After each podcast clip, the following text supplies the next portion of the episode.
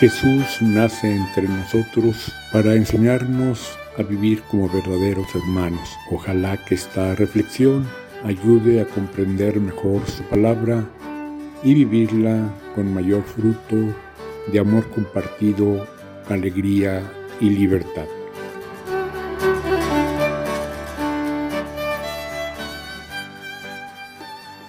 Insisto con cierta frecuencia eso fundamental de la enseñanza de Jesús.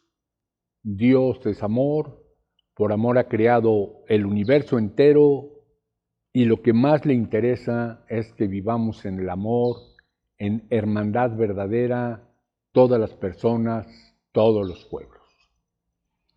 Y el Evangelio de hoy precisamente nos presenta esta verdad fundamental está el pasaje en los tres sinópticos, Mateo, Marcos y Lucas, con ligeras variantes. En Mateo y Marcos, que tienen un ambiente más judío, la pregunta cuál es el mayor de los mandamientos, cuál es el centro de la Torá, la ley, que para los hebreos es la Biblia. Y Lucas, ubicado más en ambiente greco-romano, plantea la pregunta cómo he de hacer para alcanzar la vida eterna, la vida verdadera. La pregunta coincide en el fondo, qué es lo fundamental de esta vida, y la respuesta es esa. Amar a Dios sobre todas las cosas y al prójimo como a uno mismo. Ahora, el amor es lo fundamental, pero desgraciadamente se ha distorsionado, se entiende de distintas maneras.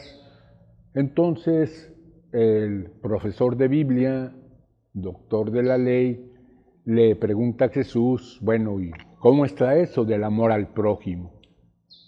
Jesús no le da una definición, sino que le hace un pequeño relato, una parábola que conocemos del buen samaritano. Pero, repito, hay que entenderla bien, reflexionarla, y en primer lugar, lo que acabo de decir, caer en la cuenta de que está en el corazón del Evangelio.